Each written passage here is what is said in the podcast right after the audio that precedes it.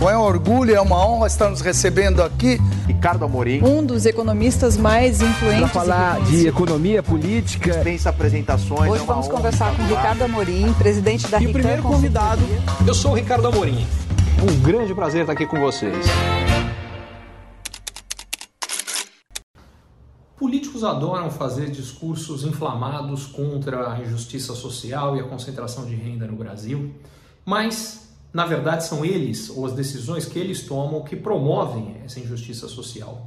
Isso começa com os gastos do governo brasileiro. O governo brasileiro tem 15 programas que ele chama de sociais, mas que na prática tem mais gente que é dos 20% mais ricos dos brasileiros que se beneficiam desses programas do que dos 20% mais pobres. Em outras palavras, são programas que promovem a concentração de renda. O mais óbvio deles é o que a gente chama de universidade pública gratuita, porque ela é gratuita para quem vai à universidade, mas ele é pago por todos nós brasileiros. Na prática, quem vai a essas universidades públicas, na maior parte, são exatamente aqueles que estão no extrato dos mais ricos do Brasil. E quem paga? Todos nós. Em outras palavras, o pobre paga para o rico ir estudar de graça na universidade. Como esse, há 14 outros programas que são bancados por todos os brasileiros, pelos impostos que todos pagamos, mas que beneficiam primordialmente os mais ricos no Brasil. Isso aqui é um absurdo e nada é feito a esse respeito. O segundo absurdo que nada é feito é que a gente tem uma realidade onde o funcionalismo público brasileiro, e particularmente no governo federal, recebe salários muito mais elevados do que o resto da população, que são pagos com impostos, mais uma vez, que todos nós brasileiros pagamos. Uma reforma administrativa deveria resolver isso, mas reforma administrativa não está nem na discussão no Congresso. Aí vem a reforma tributária, que também poderia endereçar esse problema. Porque, para piorar, o pobre paga mais imposto do que o rico no Brasil. E ele paga mais imposto do que o rico porque o Brasil é um país que concentra, não só brasileiro paga mais imposto do que no resto do mundo, é, o total de uh, impostos pagos no Brasil é o terceiro mais elevado de 165 países emergentes. É, a gente tem só dois países que pagam mais do que a gente, quase o mundo inteiro paga menos imposto. E para piorar, a gente concentra imposto em cima de consumo.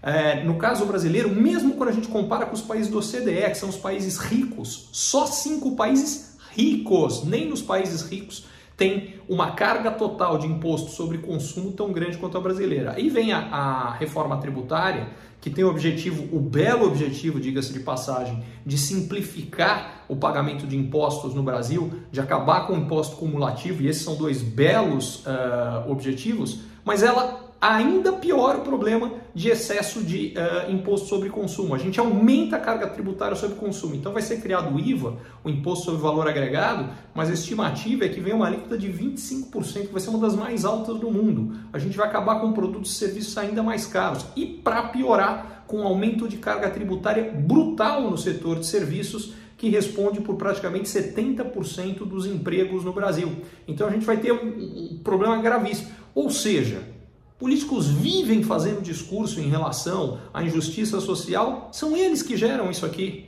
É, e eles continuam falando de forma inflamada e tem muita gente que compra esse papo nas eleições. A chance de fazer algo concreto real é agora. É, é basicamente, a gente precisa de uma reforma é, tributária, a gente precisa de mais de uma que simplifique, sim, isso é um mérito efetivo que há dessa reforma tributária, mas de jeito nenhum uma reforma tributária que coloca ainda mais peso sobre uh, imposto sobre consumo e particularmente as custas do setor de serviço, porque isso vai bater não só, como eu falei, em emprego, mas diga-se passagem, na grande maior parte a gente está falando em emprego também da população de renda mais baixa. Então aí não faz o menor sentido ir por esse caminho. Está na hora de ter menos discurso demagogo e prática concreta. Diga-se passagem, onde isso tinha que começar é pela reforma administrativa e pelo fim dos projetos chamados sociais, mas que não são. Falando de educação, por exemplo, é, o que a gente tinha que fazer era investir pesado em educação básica de qualidade.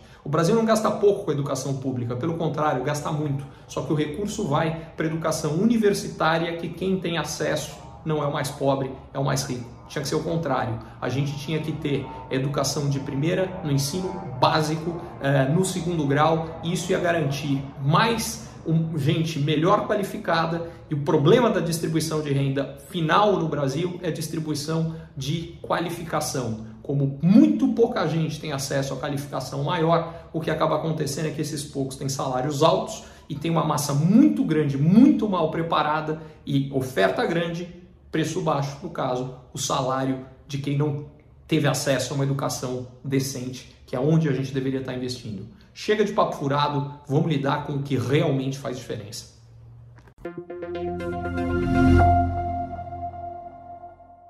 Curtiu esse conteúdo? Assine para receber quando cada um dos próximos for publicado. E se de repente você achar que algum colega, amigo ou alguém da sua família pode gostar também, lembre de compartilhar. Até a próxima!